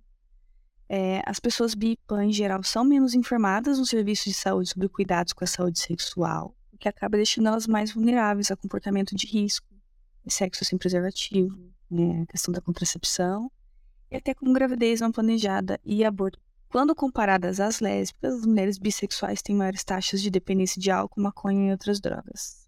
É, na questão das pessoas trans, a depressão é o principal transtorno mental dessa população, com a prevalência ao longo de, da vida de até 44%, sendo maior em mulheres trans comparado com homens trans. Então, isso está associado à falta de suporte parental, com redução da intensidade e frequência dos sintomas depressivos, naqueles que têm o apoio da família. Então, dentre as pessoas trans, né, teve um estudo que eles fizeram que estimou a prevalência de 38% para transtornos ansiosos em comparação a homens cis, que é 14%, e mulheres cis, 30%. Chega a ser três vezes maior que a população geral, a prevalência de transtornos ansiosos, sendo que os homens trans é, mais ansiosos que as mulheres trans. Os homens trans são mais ansiosos, as mulheres trans são mais depressivas. E aí, nessa comunidade, né, na, na questão da ansiedade social, ela chega a atingir um 12% das pessoas. Então, o processo de transição social, vestimenta, acessório, comportamento de acordo com a identidade que a pessoa se identifica, é, cirurgia, ajuda a reduzir os níveis de ansiedade. Só que daí você imagina, se eu sou uma pessoa trans que não tem uma pessoa trans não binária. Eu não quero me identificar numa vestimenta, numa performance específica. E aí vem uma pessoa trans e fala da, da minha performance, o que antes poderia me ajudar na ansiedade social acaba piorando, me trazendo um sentimento de rejeição, é. fortalecendo ele. Eu, como mulher cis, vou ali na padaria, para mim, um dia ia numa padaria, voltei com meu pau, nada aconteceu. As pessoas trans têm ansiedade para ir numa padaria porque. Até chegar na padaria, pode coisa evolui. Aí a gente tem a questão da passabilidade. A passabilidade é o quanto essa pessoa trans ela é passável, ela é lida pela sociedade como um gênero ou no outro. Então, homens trans que não fazem uso de hormônios, só usam vestimento e binder para comprimir as mamas, muitas vezes um visual, uma performance que passa como homem cis. E aí ele acaba estando protegido por essa passabilidade. Então, essa passabilidade pode ser motivo de sofrimento na medida que aumenta a sensação de autorreferência da pessoa. Então, ela sente que ela está sendo observada nos espaços, que as pessoas estão comentando rindo dela, se ela for menos passável. E ser pouco passável predispõe a uma fobia social, porque essa pessoa pode procurar não ficar em evidência nos espaços públicos, na rua, transporte. Com uma maior passabilidade, a pessoa pode esconder o seu status trans a fim de evitar essa exposição. Como se recusar a falar em público também, por receio da voz é, entregar, no caso, né? Como se tivesse um tipo de voz para gênero, enfim. Então a gente tem essas questões. A gente tem as pessoas intersexuais também. Conforme foi passando né, a questão do século XX, a gente teve uma normalização de cirurgias é, e tratamento hormônio para consolidar, com uma abordagem médica padronizada, o tratamento dessas pessoas intersexo. Então, o médico decidia para qual é, gênero essa pessoa ia ser, de acordo com o que ele via ali, né? E a pessoa intersexual não é só a pessoa que tem as duas genitárias, mas às vezes só os cromossomos. Ela tem os dois cromossomos presentes. E ela pode estar completamente passável num gênero, mas ela não deixa de ser intersexual. Né? Enfim, são várias possibilidades de intersexualidade. Então, esse ponto de vista, né, a, a reparação cirúrgica das genitálias seria um passo mais significativo para a vida das pessoas intersexo, já que na visão deles é, fundaria no corpo uma concepção de humano normal a gente tem diversos movimentos, né, que eles têm buscado afirmar, trazendo visibilidade, sendo contrários a essa patologização e à compulsoriedade das intervenções cirúrgicas, né, de, de, de ter que ter, não tem. E às vezes, quando a pessoa nasceu, era neném e foi escolhido, às vezes nem foi comunicado para a família, sabe? Isso é muito problemático, porque a pessoa cresce, desenvolve, se sentindo que tem uma coisa Tipo, algo de errado não tá certo e ela não sabe responder. Uma violência muito grande. E aí, a questão de normal, né, que eu comentei, do, do corpo, a gente tem as pessoas assexuais. Então, quando a gente fala de saúde e doença, a gente espera, né, a sociedade tem essa ideia de que é esperado do ser humano é, saudável que ele tenha obrigatoriamente uma atração sexual por outras pessoas e que ele transe. Caso contrário, ele é normal. Logo, doente, tem que tratar. Mas essa regra de normalidade que estabelece o limite entre doença e não doença acaba padronizando a vida e restringindo as possibilidades da diversidade humana. E, cara, a sexualidade humana é um leque gigantesco de possibilidades. Gigantesco. Então, para evitar a patologização né, da assexualidade e diferenciá-la de problemas que existem de fato, a ausência e diminuição do desejo sexual, a gente tem o CID e o DSM, que são livros da área da saúde para diagnóstico. O DCM é mais de transtornos mentais e o CID no geral. CID é aquele número, tipo F, não sei das quantas, quando você pega um atestado no médico para levar para a empresa, né? Então, o CID ele passou a exigir a presença do sofrimento significativo como um dos critérios que define o transtorno do desejo sexual hipoativo, que é quando a pessoa tem uma queda na libido e ela está sofrendo porque a libido dela está baixa, que ela não está conseguindo, aí a gente pode entrar nessa classificação. Agora, se a pessoa, tipo, não, eu tô ok, assim, sem libido, sem atração, tô sus, ela não encaixa. E no DSM ainda acrescenta que as pessoas que se definem como assexuais devem ser excluídas desse diagnóstico. Então, o preconceito, ele é marcado pelo questionamento permanente da existência dessa orientação e identidade sexual. E ela existe e ela é válida. Só que a sociedade não vê assim. Então, quando a gente inclui né, a ausência de atração sexual, e da sexualidade como parte da diversidade sexual no ser humano, a gente traz benefícios não só para a população sexual, que adquire maior reconhecimento e aceitação, como para alossexual, que é quem tem atração sexual, ao considerar uma compreensão mais ampla da sexualidade humana. Pessoas não binárias, né, esse vai ser o último que eu vou citar aqui, que acaba tendo uma maior incidência de problemas de saúde mental, autolesão não suicida, suicidalidade, uso de substâncias e vitimização, e tudo isso é resultado do estigma e do preconceito. E como assim você não é um nem outro? Você tem que escolher. E aí podem ter demandas diferentes a respeito de intervenções hormonais e cirúrgicas em relação às pessoas trans. E o objetivo não é necessariamente uma masculinização, uma feminilização para parecer cis. É tipo só para a pessoa se sentir confortável. Então, uma pessoa não binária, ela quer fazer uma cirurgia para retirada da mama, mas ela não quer tomar a testosterona para desenvolver é, pelos faciais e, mudar o formato do corpo para o espectro masculino. Ela só quer retirar a mão, que gera disforia, e é isso aí, e pronto, acabou. Mas, ai, se não entra numa classificação que a sociedade entende, socorro, o que, que é isso? Inclusive, tem cis que querem tirar a mama e o povo fica revoltado. Mas se a mulher quer colocar silicone, aí tudo bem. A mulher cis quer colocar silicone, beleza. Exato. Tem algumas mulheres é, cis que têm, eu não lembro o nome agora, que a mama ela não para de crescer e ela tem que estar tá direto fazendo essa cirurgia. Esqueci agora não. Nossa, por que Deus te deu essa, essa, esse prêmio? A mulher já, tipo, perdendo a capacidade de viver por conta do tamanho da mama. Sim. E como assim ela tem que ajoelhar e agradecer aos céus que, nossa, que benção, né? Pra dormir, pra respirar. Hein? E aí tem a, as perguntas, né, que o pessoal mandou. Você tinha perguntado para mim o que, que acontece quando a gente deixa esse medo de rejeição falar mais alto a gente só piora a nossa situação. Como a gente é um ser social, a gente quer pertencer, a gente quer ter o nosso grupo, as nossas relações, ser aceito. E tá tudo bem querer isso. Mas para fazer parte de algum grupo, o grupo tem que aceitar a gente, né? A gente não entra no grupo. Senão você não tá fazendo parte. Exato. E aí, muitas vezes, a gente se adequa tanto para a gente se sentir aceito, quanto para evitar a dor da rejeição e do isolamento. Só que nesse processo, a gente acaba adotando determinadas posturas, muitas vezes, que vai contra os nossos valores a gente acaba se anulando nesse processo eterno de agradar o outro a todo custo. Só piora quando a gente deixa o medo de rejeição falar mais alto. Eu tava voltando aqui nas perguntas, porque acho que algumas a gente meio que respondeu quando a gente foi conversando, que ficou muito interessante. Tudo que a gente vai construindo tá envolto pelo que a gente passou como rejeição. Até essa questão do trabalho, né? Eu gostaria de trazer uma reflexão. A gente sentir que não existe a possibilidade de verdade dos nossos colegas de trabalho nos respeitar pela nossa sexualidade ou identidade de gênero. Tá, mas é algo confirmado completamente ou é algo nosso? E aí eu sigo na reflexão. Porque como a gente falou antes, a nossa autoestima, o conceito que a gente tem de nós, da nossa capacidade, das nossas habilidades, vem através do nosso desenvolvimento, do nosso crescimento, desde o neném até hoje. E das mensagens que a gente recebe sobre nós e pessoas como nós que a gente se identifica. Então as pessoas do trabalho, elas te desrespeitaram de fato, elas têm uma postura LGBTfóbica comigo, ou até onde a gente percebe, é algo nosso. Porque, sim, existe preconceito, ok. E sim, temos isso na sociedade, porque ainda é estrutural.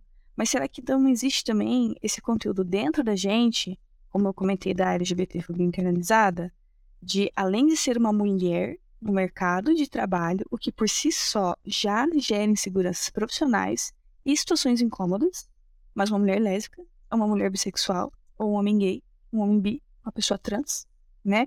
Então, quais crenças eu tenho a respeito de mim e de outras mulheres bi, outras pessoas LGBT no mercado de trabalho? Porque entra naquele né, povo LGBT, esse povo animado. não é responsável, não cumpre horário, não entrega prazo, tá só na folia. Então, eu tenho esse preconceito. E aí, eu já acho que não vou me respeitar e eu vou ser rejeitada no ambiente de trabalho. Já vi casos da pessoa se sabotar de nem ir na entrevista de emprego, porque achou, pensava, acreditava que por ser LGBT ela não seria contratada. Eu já tive muitos receios, então, tipo, chegava lá e ficava tentando ou não falar sobre minha vida pessoal, que não gostava. Hoje em dia eu faço o caminho oposto. Eu coloco a bandeirinha do arco-íris lá no, no LinkedIn, porque na verdade eu que não quero trabalhar num lugar homofóbico, então eu quero que já Exato. me vejam e já, tipo assim, talvez seja um certo uma certa posição que atualmente eu consigo estar tempo de trabalho e outras coisas que talvez sejam privilégios, né? Ou vantagens que eu tenho nesse sentido, mas hoje em dia eu que faço essa escolha. Antes eu tinha muito medo. Eu gostaria de trazer uma fala que uma amiga fez uma live que a gente realizou sobre o mundo LGBT. A gente tem que cuidar também de evitar a todo custo ocupar espaços onde não tem outros LGBT, por não ter outros LGBT.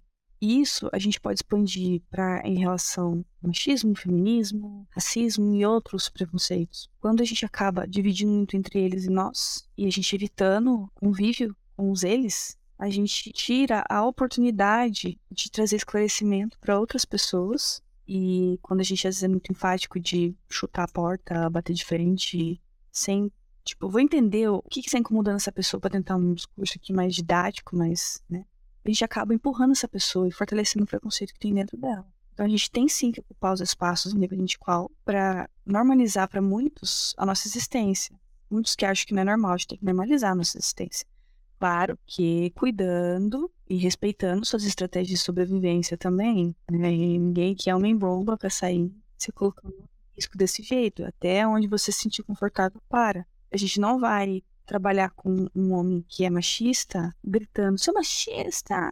A gente não vai conseguir fazer ele mudar de ideia ou fazer ele abrir a mente. Mas, tipo, mas por quê? Mas vamos conversar, né? Tipo, beleza. Porque às vezes é o fato da pessoa nunca ter convivido com LGBT, ou a pessoa LGBT que ela conheceu, não tinha um caráter muito legal. Porque eu não sei se vocês sabem, qualquer ser humano pode não ter um caráter muito legal. é, sim. A generalização aí, o povo pega. Teve um momento que você falou que a rejeição em si, ela não é um problema. Não lembro exatamente como você falou, mas mais ou menos assim. E aí eu queria até trazer um exemplo. Eu comentei. Então, se você, Letícia, me oferece para tomar um suco, e aí você fala, ó, mas tem suco de laranja e limão. Eu vou escolher o limão, porque eu não gosto de suco de laranja. E quando eu tomo suco de laranja me faz mal. Então eu tô aqui rejeitando o suco de laranja. Mas isso não significa que o suco de laranja é ruim, não presta e que ninguém deveria beber. Mas porque eu não curto e não me faz bem, eu prefiro o limão. Isso é o mesmo quando a gente convida alguém para sair ou para ficar. E essa pessoa diz, não, não tá afim, hoje não, né? Hoje não, paro, né? Mas aí você vê ela ficando com outra logo em seguida na balada, ela fica com um amigo teu, uma amiga tua. E aí vem um sentimento de rejeição. E às vezes mesmo sem saber que ela, que ela ficou com outra pessoa. Porque a gente quer ser escolhido, a gente quer agradar, a gente quer reafirmar a nossa existência. Mas a gente não pode depender do outro para afirmar, reafirmar ou validar a nossa existência, a nossa essência, as nossas características. Esse papel é nosso. Como eu falei, a gente tem que fazer isso, em primeiro lugar. Então, quando eu sei quem eu sou, como sou e minhas qualidades, se alguém me rejeita, eu vou conseguir elaborar isso. Eu vou conseguir olhar para essa situação de uma forma muito mais consciente, madura e com compaixão para mim. Eu não vou concluir que eu sou um lixo, eu não presto, porque eu sei que não é bem assim. Isso em todo, no trabalho, né? No início da minha carreira, qualquer pessoa que não queria fechar para fazer atendimento comigo, automaticamente pela insegurança profissional e outras N questões, nossa, meu, sou muito ruim, eu preciso fazer isso e isso, isso para melhorar. Senão eu nunca vou atender ninguém. Eu nunca vou ser uma profissional de respeito. Ó, ó as crianças. Uma coisa muito importante na psicologia é, às vezes, um paciente fazer uma sessão e não voltar mais. E aí, se o profissional não está trabalhando nas suas questões, cara, isso acaba. Hoje, se uma pessoa faz uma sessão comigo e não quer voltar, eu vou avaliar se eu não fiz nada diretamente ou indiretamente para isso. Mas se eu identificar que não teve nada, qual que é a conclusão? Que eu sou ruim? Não muita coisa ali, às vezes a resistência da pessoa que não quis voltar, às vezes não bateu o santo mesmo. Ela achou que pelas redes ia casar bem. Eu e ela, mas não dei muito bem, me senti muito bem, preferi outro profissional. Ou, enfim, N motivos. Mas eu não sei concluindo que eu fui rejeitada, eu não sou boa, que eu sou um lixo. Tudo bem, né? Ainda lido bem mais ou menos com a rejeição, pra ser bem sincero. Por exemplo, eu tenho um podcast. Eu tenho que chamar as pessoas para participar. E para mim, no começo disso, era o tempo todo assim: ah, eu vou chamar, a pessoa vai me responder, me odeia, odiou meu podcast. Depois bem dramática. Depois eu comecei a pensar, quando as pessoas me convidavam, era porque eu odiava? Não, às vezes eu não podia, às vezes eu estava cansada, às vezes eu não vi o convite. Eu tento muito fazer, para mim pelo menos funciona, esse tipo de exercício também quando tava voltando a sair na pandemia. Antes eu chamava as pessoas mais, meus amigos, assim, eu não ficava tão frustrada. Eu tava chamando, se alguém falasse que não podia, eu ficava assim, não, me odeia, não gosta mais de mim. Tava sendo bem dramática, assim, nesse ponto, mas porque tava me doendo. Eu fazia o exercício de tipo assim, não, quando alguém me chama pra ir no lugar e essa pessoa é minha amiga, eu não vou porque eu odeio ela? Não, né? Então não faz sentido. Às vezes eu vou porque eu não quero, porque eu não tô afim, ou porque tô cansada, ou porque eu tenho outra tá legal. É, comecei a fazer esse exercício e falei, por que, que eu tô sempre pensando que quando as pessoas não me rejeitam é o pior cenário, mas eu tô, de certa forma, em outros momentos, rejeitando as pessoas também. E quase nenhum deles, a não ser, sei lá, uma tia chata minha, que realmente não quero ver, a maioria não é porque a coisa piora, é por coisas minhas, geralmente, ou por outros motivos. A gente tem essa tendência de achar que o mundo gira ao redor do nosso umbigo, né? E que tudo diz sobre nós. Mas assim, a gente não é tão especial assim. Então, esse exercício que você fez de pensar, ah, mas se fosse o contrário, é um ótimo exercício de lidar com esses pensamentos. É um ótimo exercício. A gente tem que olhar para dentro de nós e tentar oferecer para nós aquilo que a gente mais sente falta, mas tentar oferecer com qualidade. Se você está com fome e você tem a opção de cozinhar uma comida caseira e pedir um iFood, sei lá, um fast food, qual dessas opções é mais saudável? Beleza, você vai prover alimento para o seu corpo que está com fome. Ok, você está provendo algo para você que você está demandando, não está esperando isso dos outros. Mas qual dessas opções, a longo prazo, é mais saudável para você? Tá fazendo sentido? Isso é autoestima, que é a base da saúde mental. A gente poderia ficar aqui mais umas quatro horas, que é o assunto que rende. Falei que ia ter muita coisa pra falar, né? É, aborda muitas outras coisas. Muito bom. E aí, a gente não, não chegou nem na superfície, né? Tem muita coisa. É, eu queria que a gente encaminhasse pro final, assim, e também depois todo mundo manda os comentários. Se acha que algum ponto que a gente deveria ter falado, a gente pode fazer um outro, né? Já estou aqui à disposição, encaixando na agenda, a gente faz quantos pior pessoas. Eu adorei, acho que você explica super bem, com certeza acho que todo mundo vai gostar. Queria te pedir para dar as indicações, se você tem alguma indicação para deixar para o povo aqui, e também deixar suas redes sociais, seus contatos e tudo. Bom, indicação, eu tinha separado dois, mas eu tenho tantos livros aqui eh, em relação à saúde LGBT, eu vou passar só esses dois a princípio, que foi o que eu consegui separar o nome. Eu separei é, o Autoestima para Homossexuais, do Cameron Hardy. Já adianto que, se você é uma pessoa trans ou bissexual, esse livro também pode ser muito bom para você.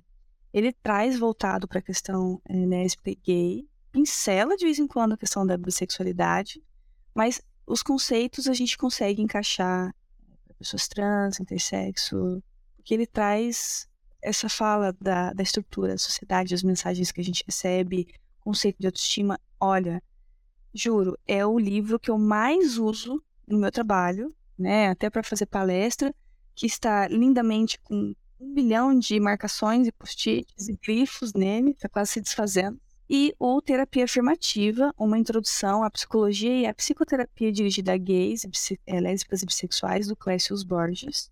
De novo, o título não tem trans, intersexo, assexual e pan, mas sim podem ler, porque os conceitos se encaixam também. Esse terapia afirmativa é nele que a gente é, que eu encontrei né, essa questão dos estágios da identidade LGBT, que eu tenho acesso faz muito tempo. E a terapia afirmativa é uma área da psicologia específica para LGBT.